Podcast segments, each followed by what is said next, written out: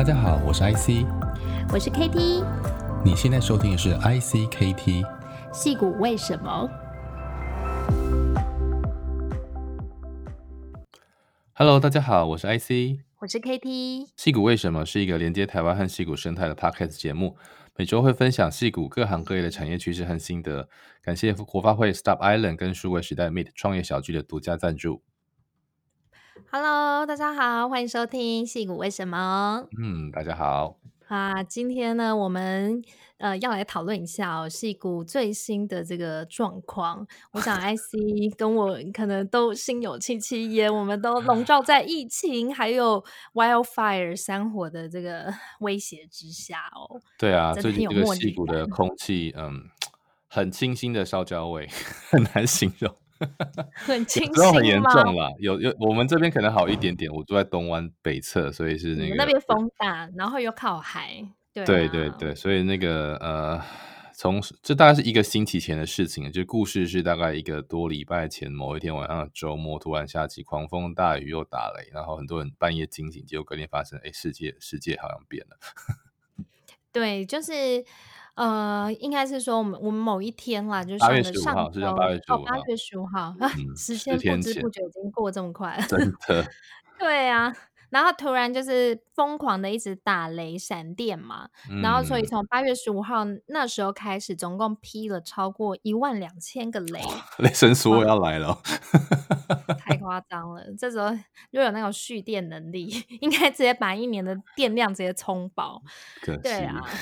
不过不过我觉得这个也是。这样子异常的高温呢，因为其实矽谷呢，每年大概就是七八月的时候会各有一周哦，会有一个高温热浪的这个侵袭。嗯、那这一次其实我觉得蛮特别，这个高温特别的久，平常大概就是三五天，那这次我们好像已经快要两七月底的时候，我记得南湾真的很夸张，对那个什么三九四十，就是就是华氏大概就是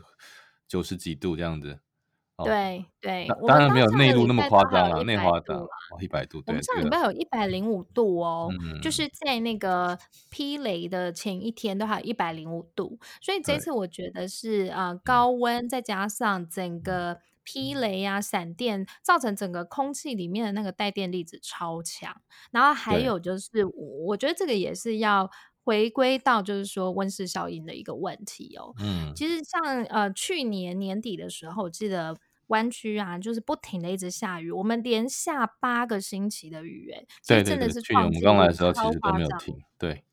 完全没有停。其实那时候我们就很担心，因为其实这个可能会变成一个恶性循环，哦、就是说，当你连下很多很多很多的雨的时候，可能会造成呃，可能很多的干草哦会一直。就是很多的草会长高嘛，可是这个草到夏天的时候，嗯、因为高温，然后又很炎热，它就会变成是干草。那干草很容易摩擦生热，就很容易产生的这个山火、野火。相对于树来说的话，干草是很容易点起来的。嗯，对，而且你知道吗？一旦它点起来的话，会变成一个火球哦。然后如果再加上风速，风它这个球会到处飞，嗯、非常恐怖。因为树不会飞，但是这个干草它变成就是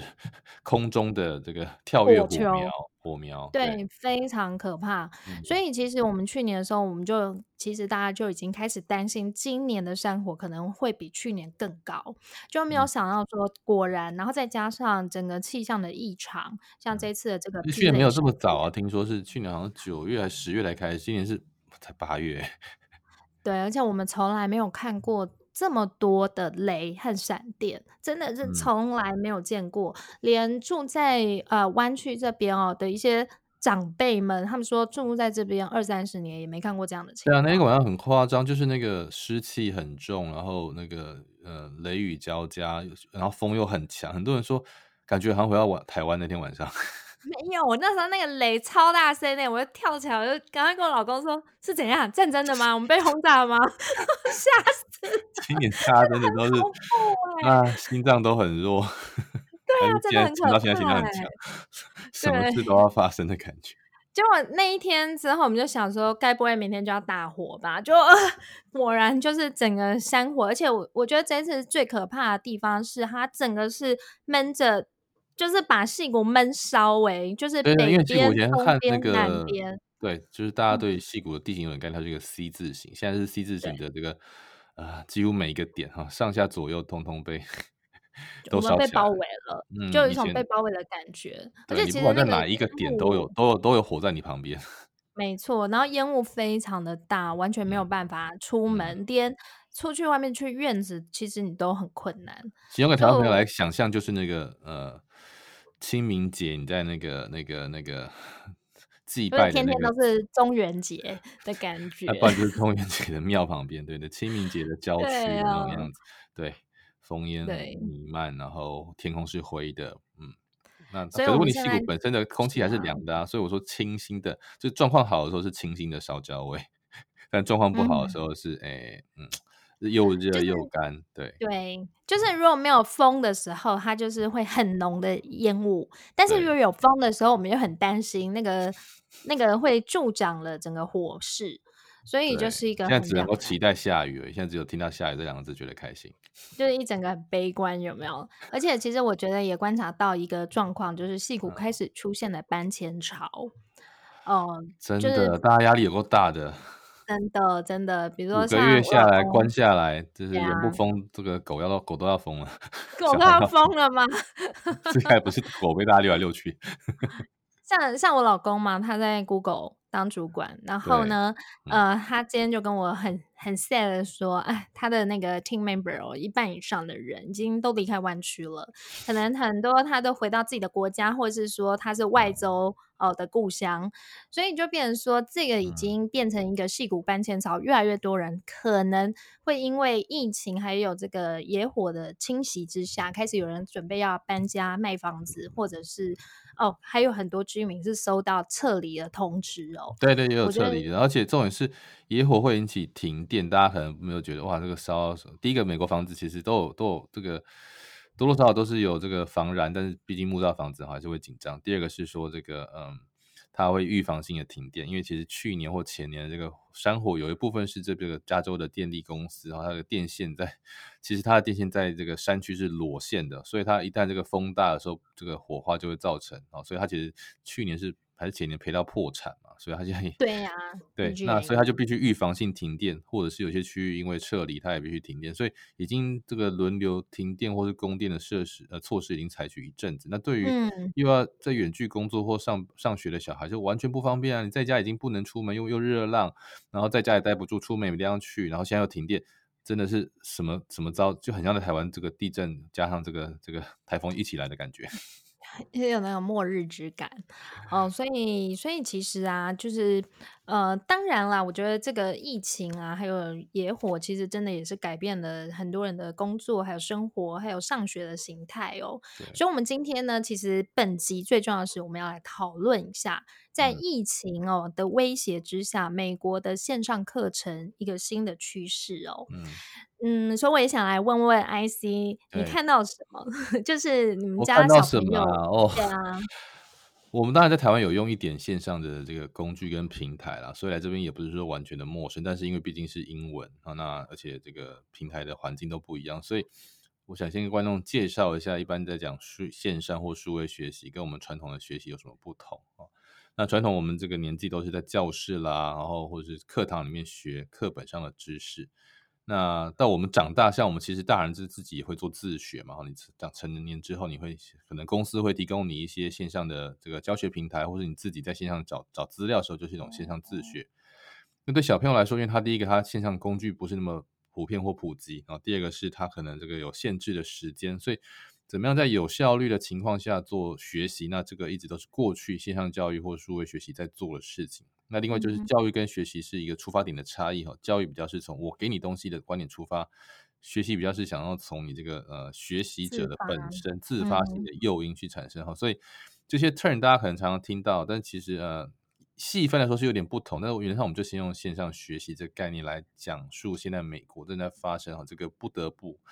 这么大规模哈，美国大概三亿两千万人口嘛，可能我觉得可能八成的人现在都是处于这个在家的，至少小孩哈，有些大人必须要出去工作，可是小孩因为学校不能开学哈，那所以就必须采用在家哈，采用数位方式学习的方式，那这个就会造成非常多的数位差异哦，就像现在有的人嗯，在我们待会来提看看这个这个问题。那所以数位学习的话，其实也是一个很大的挑战。虽然说美国已经是一个世界的数一数二强国，但是第一个贫富差距存在，第二个学区的差异存在，所以它会导致很多的这个学习和线上这些东西的呃普及啊，和这个方法都不完全一样。嗯对呀、啊，不过我自己感觉的出来啦，这个因为我们上个星期就已经开学了，我自己感觉出来，从跟上学期比起来，嗯、就是说。上学期大家是一个慌乱，然后未知，所以老师啦，还有就是学校以及大家就觉得会不会什么时候要恢复，所以那时候就是每天在看要不要回去。对，而且其实设备上可能也来不及，就是说哦，那么普及，就是要用这种线上学习的方式，或者是老师有一个制式的流程，怎么去带领班上的同学，然后来做线上学习，或者是自己拍 camera，或者是说呃做投影片。那经过了整个一个学期，还有 summer 的过去。哦，这些长时间准备之下，那我自己是觉得，其实他们这学期开始就是井然有序。我只能说啊。哦开学真好，就是早上八点十五分。我先讲我们家的例子哦。对，早上八点十五分呢，小孩呢非常准时，就直接坐在他的位置上，因为老师要点名。然后看到全班同学呢，全部都是穿戴整齐，不准穿睡衣，要穿制服。因为我是私立学校，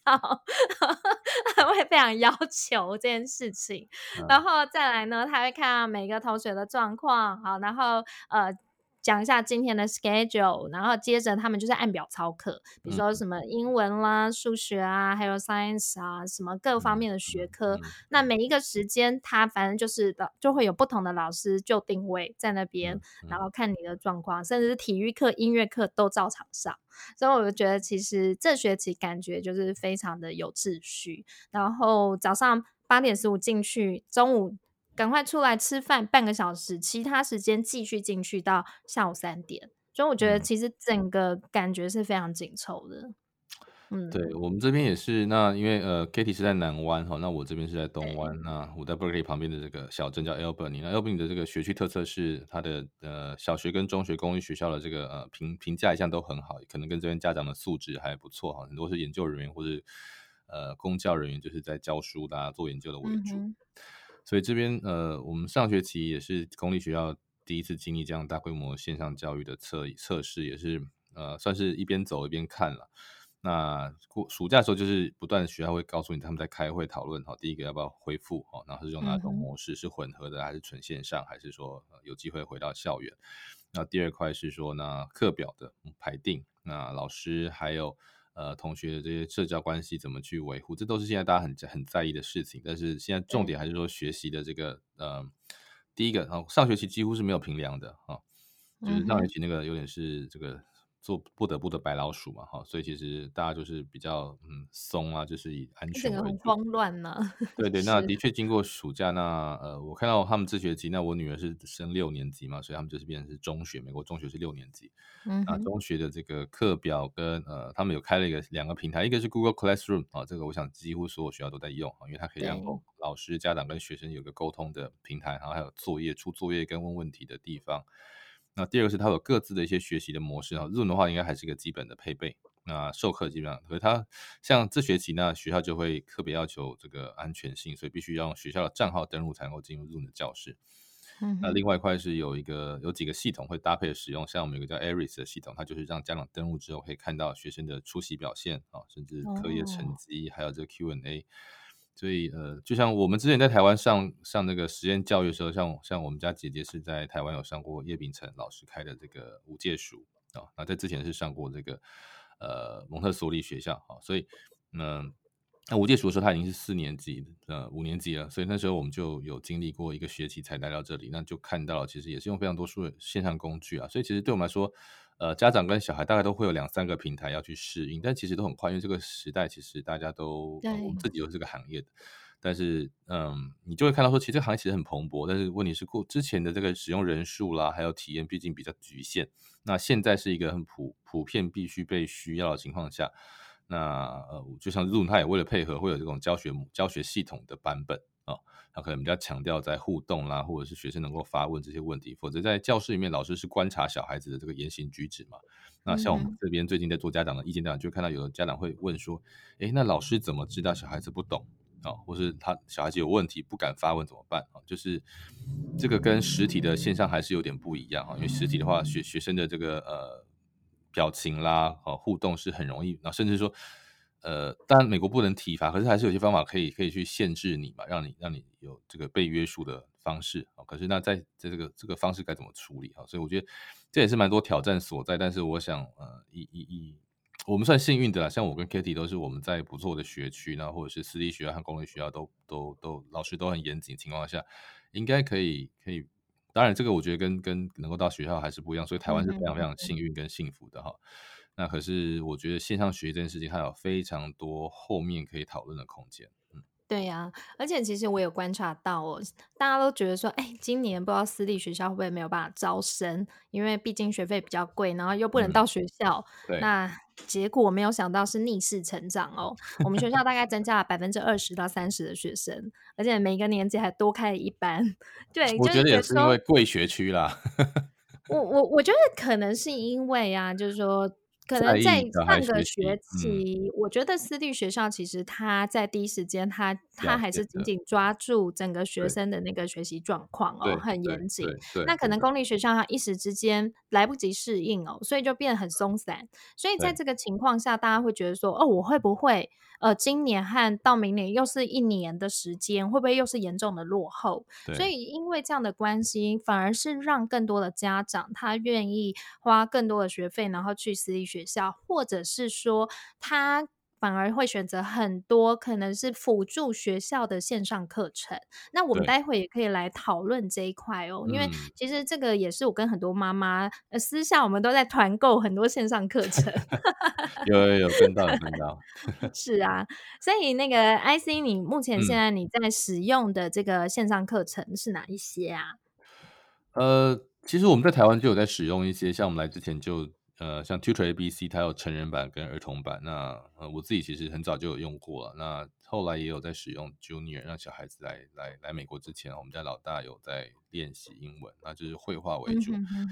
那还有像美台湾的均一，对我们来会做比较。那美国的主流其实大概有几个网站，一个是 IXL 啊，那 X 就是叉叉的 X，IXL 它是一个有点像是嗯，比较是测线上测验学堂啊。它的教材不是那么多，它其实会有一些辅助性，它以测验为主。那这个也蛮关键，对很多很多小朋友或爸妈来说的话，诶，你在线上一直玩，可是你其实不知道你的程度啊。那或像现在，像上学期的模程式就是这样子，就是诶，大家就是就是在线上可能念课补、念课文啊、发问啊，可是到底小孩子学习的成果如何？那我觉得，呃，测验虽然说我们不觉得它是一个这个呃最重要的事情，可它毕竟是让你了解自己程度和学习成果的一个重要的依据。哦，而且其实有有一些学校，它也是会用 ISL 来补助，就是学生的程度测试啊。有有，我们这学期其实学校有指定 ISL。对。对，比如说他可能呃，比如说呃，每个月他固定，比如说每个每一周他必须要完成的哪一些进度，然后老师会看你写作业的这个状况，他就变成说 assignment 作业之外的另外一个选择。因为我们在过去我们都是写作业，然后缴交回去给老师看嘛。但是现在这样的情况下，其实我觉得蛮难的，所以学校反而会很依赖这种测验型的线上课程来测试一下学生他的学习状况。对，而且因为学校不太可能说自己开发这样的系统，美国小这个学校太难，就像台湾也不是这样，一定都是都是依赖某些。只是说美国很有趣的是，它这个民间自己开发到个程度之后，就会诶学校就开始慢慢导入。好，对对对，嗯、他们比较没有是。嗯呃，比如说有个教育部什么公开的那个叫做什么，就是教育部。台湾有个先有对，台湾是有这个部定的，或者是教育局的那种网站，可是一般的这个呃使用者友善程度也不是太高哈，所以呃，那美国因为这个政府预算也很有限哈，所以他们其实就是很很很很开心的，就是用民间的版本哈，可能会有一些教育版的设定。那因为就是，其实美国很久以来就一直在这个，已经是已经二十，可能有将近二十年哈，在在成年人跟儿童都有这个像 Cohen 啊哈，所谓可汗学院 Coursera 哈，它比较是这个高等教育面的哈，所以像如果是成年人在美国要自学，其实这两个平台都非常的丰富哈。对啊，可汗也是蛮特别的啦。从 K to twelve 到成年人，他都有完整的哦。你要念经济、统计、经理、电机、电子、计算机、生物、数学哦，你就是一个失学的人，在可汗上，我觉得都可以，真的就是把把所有这个 人类基础知识大概都八九成都打进。嗯，所以它的特别是什么？是说它有很多的短影片吗？还是说呃，对，它是短影片组成的，然后它就是说.呃，按年级。哦，它会分年分门别，就是你进去就像一个学校一样，而且是就是美国就讲 K 嘛，就是从 Kindergarten 到十二年级啊、哦，所以你可以设定第一你是个成年还是还是小孩啊、哦，然后进去之后你要从几年级开始学，然后呃每一个学你比如说呃我要学三年级数学啊，它就有这个 Third Grader 的 Math 啊，然后可能会有两种老师或三种课程，可能会有难易度差别或者是有点这个方向的不同，但是你点进去它就是给你一个系列，就像我们在美国选课一样。然后会给你一个代码，然后点进去之后就是，哎，这这个这门课它会给你一个简介，然后呃大概讲什么东西啊，所以然后每一堂课大概我记得是呃嗯十到十五分钟的听讲.然后讲完之后会有小测验，对，这、oh, 是一个很完整的自学情境。他只是说它是一个大部分是免费的情况，那付费的情况怎么样？我有点忘记哦。譬如说他会可能给你一个学位，嗯，对，在、oh, oh, oh. 美国很多线上学习是它你免费的话你可以使用，但是你不会得到学位。那像那 Coursera 也是，Coursera 大概有很多的学门是你可以听一堂或两堂免费的课程，但你要听完整门课你要付费，你要拿 certificate。对啊，你要你要拿到学位，它会再加一个费用啊。所以其实美国这个很有趣，就是呃免费资源很多，但是你真的要得到一个认证的话，它还是有一个门槛，就是你的经济能力跟这个时间要允许啊，它有个时间或者是这个这个价格的限制。但是这两个是否成人？那但是可恨的话，其实我觉得它从呃 K to twelve 就做的很完整啊，只是它的。这个呃，跟学校接轨或是测验这块可能没有做 ISL 这么好，因为我们才刚接触，还没有办法比较。但是我觉得，学校会选择 ISL，应该是它可能跟某些出版社比较强的连接，就像这个 台湾的这个康轩对啊、南一啦哈，他还是自己的书，这个书的测验卷就会搭配学校用的这个课本来。我们学校是两个都用，就是比如说他在讲观念的时候，对，他是建议哎。今天我讲完这堂课，你是可以看可恨的哪一个连接哪一堂课？嗯，对。然后他作业的时候就叫你去 ISL。对，所以美国很有趣。对，就像我们在 台湾，其实、啊、其实呃，军医就是比较比较偏测验一点。对，对嗯哼，哼，哼，对，军医比较偏测验一点。对，然后 IC 你们家小朋友还有在上一个很特别的 coding 课，对不 对？我我也觉得很有趣，然后也请你分享一下。对啊，那这个这个教学平台叫做 Whitehat Junior。哦，那如果有在资讯业有听过，就知道黑客啊，我们讲骇网络骇客啊，那骇客通常大家会有点负面形象，但其实黑客它有分我们叫白帽跟黑帽哈，一般黑帽指的就是那种、嗯、呃比较不好的哈，非法的啊，或者是呃破坏人家系统，那白帽就是拿来对付人家的，的。对，白帽就很像是 对白袍巫师那种感觉，对，是。对，White Hat 其实就是说哦，你是变成一个呃很厉害骇客，但是是做好事的，然后 Junior 版，嗯、所以 White Hat Junior 它其实是呃几个印度。人啊，他们其实在美国工作过，好像有在 Discovery 啊，或者是 Google 啦、嗯、Dropbox 工作过。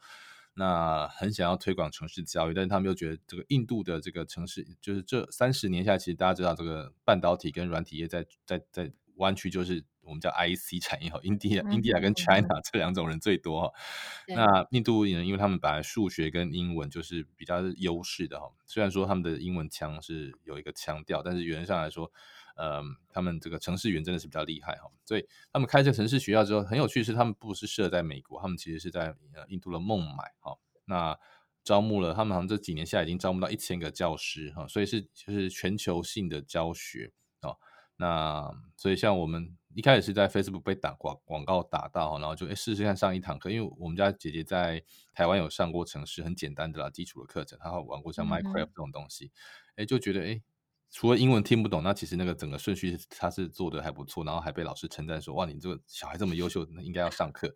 我想说你是开玩笑吗？真的很厉害吗？啊！但是我就看我女儿做的作品，哎，好像还蛮像一回事的。他们就有一个课程，就是哎，四十八堂课之后你会做出一个 app。嗯、那我也不是说期待当一个当工程师，就觉得哎，你去试试看这件事情，哦，就像做积木一样，那反正你可以练习跟不同人家、不同国的呃印度的呃城市教师哈。对话，而且都是。一对一，对不对？对，一对一，那他其实是很亲切的，会指导你。那当然前面两三堂课需要点时间腔调，嗯，可是我觉得哇，他现在搞不好 再过再过几堂课，他们听听印度腔的能力都都都比我厉害。这样很好啊，反正以后比如说在印度上，呃，不是在印度上班，在就是你一定会有同事印度人嘛。我觉得这个 全球化时代，他不管在台湾，在在美国，或是。对啊，哪一天出差到印度，他就不会怕这件事，而且就是，而且还有就是美国很多公司啊，他们都 outsourcing，很多的 team 其实都在印度，包括像 Google 啦，或者说三星啦，很多很多的公司其实对工程师基本上或是那个 call center 都是在印度，所以对，没错，他们现在。才十岁就学会跟印度人沟通，等到他十八岁，那也不错，轻而易举啊，搞不好都会讲印度腔英文。而且其实 coding 啊，一对一的 coding 其实是比较有效率的，因为他可以直接看到你的思路啊，你的这个做法有哪里有问题，他可能马上就导正。我我觉得会比群体学习或者是自学来得更快啦，因为会有克制化的能力。他当然说每每，比如说他四十八堂课，他有每一堂课，他每一次上完课那个都会直接寄教材给我们家长看，嗯、是上完之后说，哎，今天上了什么东西，然后附上一个他今天做的 project。这个 project 可能是一个呃转换器，譬如说他们有一天是做的是这个温标，我女儿自己想的题目嘛，她、嗯、可以就是厉害的，对，就是设置华氏的转换哦。虽然说是数学不是太复杂，可是毕竟不是完全的这个这个加加减减嘛，所以诶一做出来他就很开心。然后不然就是做小小电动游戏呃游乐器的这种啊，手机版或者电脑版哈、啊。那很多我们以前玩过小游戏，他可以用这个 app 来把它写出来，所以还蛮好玩。他一般就是感。感受说哇，原来做做城市啊，写 app 没有这么可怕哈。然后他也会了解说，嗯、原来他就跑来问我说：“爸爸，那这个 app 是怎么样做的？”那虽然我真的不是 app 专家，可是我大概跟他说：“我们来猜想一下，可能是经过什么样的前台跟后台啊？”啊，那他这样都会对数据啦、控制啦、界面有一点概念。那不管他走不走资讯，我觉得这个时代你必须了解电脑，你要了解它背后运作的方式，那你就不会容易的被被被被被这种事情给欺骗。嗯，OK。然后呃，IC 还推荐了有一个网站叫 Aus。Outschool，然后还有 Peanut，right？、嗯、对，Outschool 其实也是因为我们 这个暑假没有什么夏令营可以上，哦，我想本来二三月大家都拼命注册，结果发现哎，疫情来了，不用不用去上实体夏令营，那怎么办呢？总要找点事做吧。好，我们一来是还蛮开心的，遇到了这个嗯这边朋友推荐的网球教练，然后每礼拜上一堂课，那不可能每天打网球嘛，啊，这爸妈也会被累死，就总是要找点线上课程。那一样哈，Facebook 发挥了关键效用，照样被的广告打到。叫 Outschool，那 Outschool 很容易被广告。不是我，不是我，是我们家妈妈说，哎、欸，爸爸这个试一下，看起来很有趣，我就哦，好好好，反正父亲节就是把钱付清嘛，还好啊。那个一堂课其实都不贵哈，算起来大概都是美金，大概才嗯十五块，十块到十五块之间啊。而且现在真的是疫情影响了，嗯，所以让很多有趣、各式各样有趣的线上课程都出现了。对，因为老师也有空嘛，因为老师以前都要夏令营去，嗯。那我看到 Outschool 里面老师很多是很资深的哈，有些是你做这个很久，有些是本来学校老师退休，或是本来是做夏令营，然后你就把课程移到线上啊啊，真是包罗万象哎，做劳作的，做科学的。音乐的、畅游的，然后教身体知识的，教大自然的啊，然后就是基本上是全是是就就是各种各样的夏令营的线上版本。就除了就是一般的学科。比较正式，那个其实也有，那个其实也有，只是说，对、哦、你通常去选这个，它还是就是比较，嗯、但是它更 interesting，它可能比如说有 art、有 music 这些比较有趣的一些 subject，它可以上课的地方。而且它应该不是设计这个疫情之后才有，它应该本来就存在，只是说以前没有这么热门，因为以前大家还是想出大家都不重视啊。对，那这突然就 popular 起来，而且就老师就涌上去，所以就是 你就是一个这个被迫数位转型，不管家长、老师、学校哈，夏令营都一样。那所以我们也上了蛮多堂课，有这个讲故事学文法的，有这个学生字的。毕竟我们是来开始适应英文，那也有也有这个嗯，而且它课程的模式很多种，有的是每周上一次啊，然后每次固定时间。它是一对一吗？还是说它是一对多？呃、一对多大概一般大概呃，有的收到十个，有收到四个，有收到三个，看他每个班的规定。但原则上它就是六到十个为主啊，那效效果就不会太差。啊、有的有的没有招满，比如说他三个他就他就成班了，好，那你就只有三四个小孩。那其实像我记得我儿子上某一个班是呃一个我们台湾人嘛，一个一个是呃好像是印度小孩，一个呃白种人啊，反正就四种人种都凑齐了，可 是就各一个，对呀、啊，我觉得还蛮有趣的。嗯。所以我，我我觉得像今年有一个很大的趋势哦，本来是线下的课程，它就是因为疫情的影响，所以变成说，哎，它就只好被逼迫转型成线上。你说像我们家，我们在上俄罗斯数学，然后之前就是啊，每次都要晚上啊，或者是六日，你就必须要去那个好像补习班这样子哦，你就会觉得说啊，小孩好可怜。可是现在因为疫情嘛，所以就变成说全部都线上化，然后也是线上教学、视讯，然后再加上比如说线。上的缴交作业这样子，这边我就想到了有趣的问题。对，你看我们这边是跟俄罗斯人学数学，哈，跟印度人学程式。那以前大家都要跑去学华文学校，怎么华文学校线上化这么慢？哎，不用担心，我们有军医，我们不用到美国，对嘛？那就不用跑回跑到这边，我们就直接用台湾已经现存的这个线上教育系统就好啦。台湾有个平台叫军医，哈，那可能美国其实我们也。对呀、啊，我们也在想说，小孩会不会已经习惯这种模式啊？之后其实你叫他回学校，他反而变得有点不适应啊。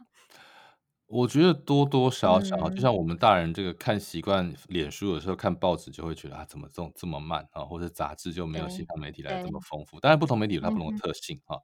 但是呃，我们先从优点来讲好了哈。线上学习它的优点就是它毕竟是一个数位化的工具，所以它它除了是呃。点对点啊，多对多这种模式之外，它最重要就像我们现在已经很习惯电子商务跟这个内容网站可以去截取、分析你的数据跟行为一样。所以理论上啊，我说理论上，但现在我们在做每个平台不同，但是它慢慢会变成它可以很了解你的学习，因为学校老师不可能每一题去每一个错误去分析你为什么错嘛啊。嗯家长我们或许会带着小孩检讨考卷，可是老师不可能这样做。但是在线上学习，一旦有测验，甚至学习的情境，诶，你哪一个章节看这么久，看这么慢，是到底在发呆，还是说你是真的很认真看不懂？哦，他应该有办法去判断这个差别。嗯。所以线上学习未来呢，它可能就会更个克制化，然后可以针对你自己的状况，然后去做目标设定喽，就是所谓的动态学习。对，就是说它是克制的，就是就像我们穿衣服哦，定做的跟这个成衣还是有差别嘛，还有量身定做。那量身就是什么？第一个是。每一个小孩甚至成人成年人都一样，我们的先天生的兴趣、个性跟我们在某个时间点遭遇的需求不一样啊。比如说你现在身为创业者，对 Katie，你就必须要去学财务啊，或者是你就必须要去学行销啊。可能你有经验，可是你可能需要进阶的这个知识，那你就需要一个克制化的课程啊。你会了就不用学那么多，那你不会，它能够帮助你。那小孩子呢，他是这个我们叫螺旋式的学习哈，就像我们小孩学语言，他其实就是模仿嘛。哦，小孩们都是鹦鹉，他先从模仿开始，他这个声音他听习惯了，哦，口语他讲多了，他自然知道为什么小孩爸爸叫爸爸，因为他知道叫爸爸，爸爸会来嘛。你跟他讲爸爸是什么 意思？对啊，对啊，那只是说每个语言的爸爸发音有点不同，那一样的嘛，就是当他用这个东西用久了啊，那但是他学到爸爸后面的意思是什么？哦，爸爸可以去上班，爸爸可以工作，爸爸可以帮我什么？那是后面的语境，还有这个呃这个意涵或应用的方式。那螺旋意思是说，譬如说同样学数学，可能从数字啦哈的加减乘除很基本的开始，然后后来加入分数啊、整数这些东西，可是他还是要回到数字本身开始。那可是像我们在台湾这种课堂上学习，就是呃强呃也不是强迫，就是我们规定大家这个进度一样啊，然后而且就是没有办法。对，呃，个看个人的需求，然后去调整。对，你错过也很难回去，只好去补习。但是线上方就是哦，你不会的，我会让你多学两次嘛。啊，我们进度晚延一点点没关系，但是你现在有兴趣的多学一点，然后现在学的慢的就卡一点没关系。但是 overall 可能过了三五年，大家的水准是接近，嗯、或者至少很针对你的需求和设计去设定目标。哦，我希望我的数学可以多学一些，或者我对英文特别有兴趣。那这样子其实他对于小孩、家长或者老师来说都是比较好。那老师的责任可能就是在于帮你解答问题，帮你呃沟通你的这个职业啦、生涯啦，或是呃社交啦，哈这种人的方面的问题。那我觉得，所以我也不担心说小孩回去会不适应，反而是说老师可以更专心做好哦。这个我们讲传道授业解惑嘛，那也许授业这件事情就交给机器跟系统，那传道啊。还有解惑，可能就是为人师、为人母、为人这个父母最重要的事情了。嗯哼，然后还有就是我们在过去啊，其实要看到小孩的学习状况，或者是他对某一些呃特殊每一个章节的这些反应，我们通常都是靠考试嘛。对。哦，然后但是这个考试通常都是只有这个老师他知道这个学生的学习状况。但是我们现在如果在数位课程上面哦，是不是可以更搜集到更多的大数据？那这个东西也是可以去帮忙未来的 AI 学习，然后在线上学习的应用呢？我觉得这个分两两三个层次哈，最简单层次它当然是嗯。当然，对学习者和教育者都有好处啊，因为你的数据变变细了，不是用采样的，然后你也可以对家长的理解也有机会。可是某个角度，它也变成一种隐私的侵犯啊，就学习行为跟教育权是不是一种隐私？这个我觉得大家也在讨论。可是你如果不要具名呢？你你就只是当然当然不具名可以，就像我们现在在台湾的话，我们也不公布数据，但是你可以问老师平均成绩是多少，应该可以问得到啊，应该是可以公布平均或是趋势。我我我不就是去识别化嘛啊。那所以他应该对于教材设计、教学效果，还有呃这个小孩子的学习效果评量都有都有都比较好处。但问题就是说会不会被滥用？这是我们另外可能之后他们设计。我想在美国应该这件事情是会不会很重视的。那另外就是说，它不只是教学系统和这个教与学的这个人本身，那在教材的设计上也可以更有更有本。哦，对，更有本。对，然后还有比如说像呃，我们之前很红的这个 VR 还有 AR，是不是也可以去结合这些设备，嗯、然后让整个学习它可能更有空间感？然后可能这当然，像最近微软模拟飞行刚推出它的这个对 二零二零年版本，上一次是二零一三年，大卖吧？狂卖！今年大家不能坐飞机，我觉得出舱驾驶真的太重要，自己在家里开飞机。对啊，不能买机票，我自己开飞机，而且就不用怕飞机。好，那一定，我觉得一定狂卖。因为它拟真度已经高到非常夸张哈，以前那个我看过我们以前这个研究所老师在玩那个，哦，觉得那就是电脑嘛。可是今年这个模拟飞行大赛真的是，我觉得在下个世代你真的分不清楚那是真的还是还是还是模拟。对啊，或者是说以后大家课堂哎不是视讯哦，是每个人都 VR，然后你就可以看到哎所有的同学就坐在你旁边，回到教室的感觉，而且就是对，会不会这个这个时代很快就会来了？所以我说，我觉得其实哦，呃，这个虽然疫情哦，让我们没办法回学校，但是其实呢，在科技上面的发展，其实速度更快了。对，那这个其实也不得不感谢戏谷老师讲，就是说，对这个时间点。早一年晚一年可能都不会这么 ready，但就是早早两三年，我觉得很多事情还不会发生。但像今年五 G 即将出现了嘛，哈，然后像我们家最近换了光纤网络，啊，感谢我的房东，我们之前要更快了。对对对，哇，那个那个将近一 Giga 的这个速度，那家里面有十台连线设备的时候，还是可以很很顺利的这个运行啊。因为现在每个人都在家里哈，那如果本来那个速度可能就会卡卡的，那加上这些平台，因为经过这么多年的测试啊，那 Google 也已经用 Classroom 这么多年。所以，第一个过去的线线上学习跟自学的家庭也都贡献了这些经验，但是今年就是，嗯、我觉得这个大家成长了水到渠成了十倍甚至一百倍哈，因为可能本来自学的比例通常都是人口的百分之一不到，平均来说各国都是这样。那今年大概就八成的人都是必须采用这个，那所以那是成长了五十倍以上的这个空间。那第一个是压力测试了哈，对这些平台来说，能不能容纳这么大的流量？嗯、第二个是，诶，这个教学的呃模式啦，哦，语言人种，还有这个嗯学校的差异也非常明显哈，所以但这些都是好事哈。那当然会有一些还是有缺点啦，比如说第一个，诶，小孩的视力啊，那运动运、啊、动的，反正去买那个蓝光眼镜，运动 能力啦，现在小孩子每天在家里坐久了，那个跟大人一样啊，肌肉都会退化哈，兴奋能力会变低哈，所以可是现在又山火，又不能出门哦。真的，大家都要买。欸、可是你知道吗？我们学校，我们课程就里面也有线上体育课，哎，我常常会听到小孩啊，就开始在里面跑步啊，或者蹦蹦跳跳啊，跑来跑去。对啦，可是那跟 以前美国小孩每天下课可以去打两个小时的球完全不一样啊！以前美国小孩就是在中学以前。可能用 VR 打球吧，啊、很有可 能。天好悲情哦。对，VR 打网球，VR 打篮球，组队。有啊，是那个什么呃，任天堂的这个最近卖的很热门。我觉得这些都是哎疫情商品，是但是也有可能我们就慢慢进入了一个呃，真的是现实跟虚拟越来越靠近的。对呀、啊，但是其实我们也是会蛮担心哦，学习的贫富差距，因为不是说每一个人家里的环境条件。好，可能都跟我们在戏谷的家庭是一样的，那这个可能会造成的学习上面更大的落差哦。这个是难难难免的，就像呃，我们台湾的这个军医哈，这个平台的执行长吕冠伟，他娶的太太叫做呃刘刘刘安婷啊，就是这个 Teach for Taiwan 的执行长，他们就是做线上最大的实验跟这个自学平台，另外一个做的是偏乡教育哈。对，那这个不同的城乡差距和这个资源，而且就像我们刚才说的，机器可以做得好的是知识啦、好检测啦，或者是这种呃你的学习状态，可是对于你的人啊、社交啦、情感啦啊这种需要支持的、需要帮助的地方，人还是最直接，还是最温暖，还是最有效率的。所以呃，这个事情怎么做？那我觉得。像我有朋友是做这个心理咨商师啊，他他在过去这三个月也是就是做很多线上的这种辅呃辅导跟咨商的案例，或许他们未来也是一个很重要的行业，就是说，哎，还是用人，只是说线上的模式，那怎么让你进入那个情境又不会觉得尴尬？因为前其实美国是一个我觉得公私很分明，然后人的距离其实是很有层次的啊。以前美国人跟你这个刚认识，他不可能说就带你到他家里面去。啊，然后公司同事啊，长官通常也不是这么亲密哈。他说就是，觉得就是 business for business。但是现在每个人一打开电脑，哎，就开膛入室，真到到你家的车库，到你家的房间，然后你穿着睡衣，或者是你就不得不，你都还可以看到 Google 那个 CEO 的家里耶。真的，对，所以在美国也是个很大的挑战，你知道？虽然 对啊，那那那这个就是这个新的这种 social norm 哈，社交的这种规范啊，或者是这个线上，我觉得这都是。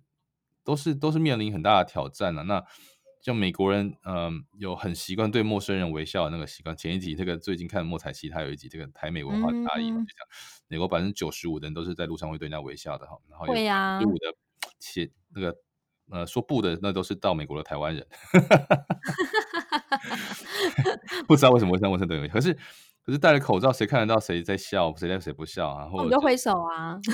对，我们我们还是就是习惯了，可是。那这个就是 social norm 嘛。那我觉得这些事情都会多多少少改变一些，就大家会重新思考说，那过去某些行为它的意义跟目的怎么去修改，或者它还还是维持它的那个目的，但是我们换种方式。那呃，很多事情都会都会都，我觉得这是一个全世界。那那刚好台湾在这个八八个月下来，其实还是维持一个很正常的状态。可能也可以换个角度思考说，如果你现在人在国外，或者你有国外的朋友，你怎么跟他呃去站在他的角度想事情？嗯哼哼哼，没错，这个，嗯，反正就是疫情呢，改变了整个世界哦，所以其实很多状况哦，让我们不得不去适应一个新的新的方式哦。嗯、好，所以呢，也谢谢今天大家的收听哦。如果还有任何问题呢，想要讨论，都欢迎到戏骨为什么的 Facebook 粉丝页还有 SoundCloud 留言哦。那我们的 YouTube 还有 iTunes、Spotify 都上线了，你可以在这些平台找到我们的股为什么。再次感谢 Go Hard Stop Island 跟数位时代创业小聚 Meet 的独家赞助。那谢谢各位听众的收听，我们下周再见喽，拜拜，拜拜。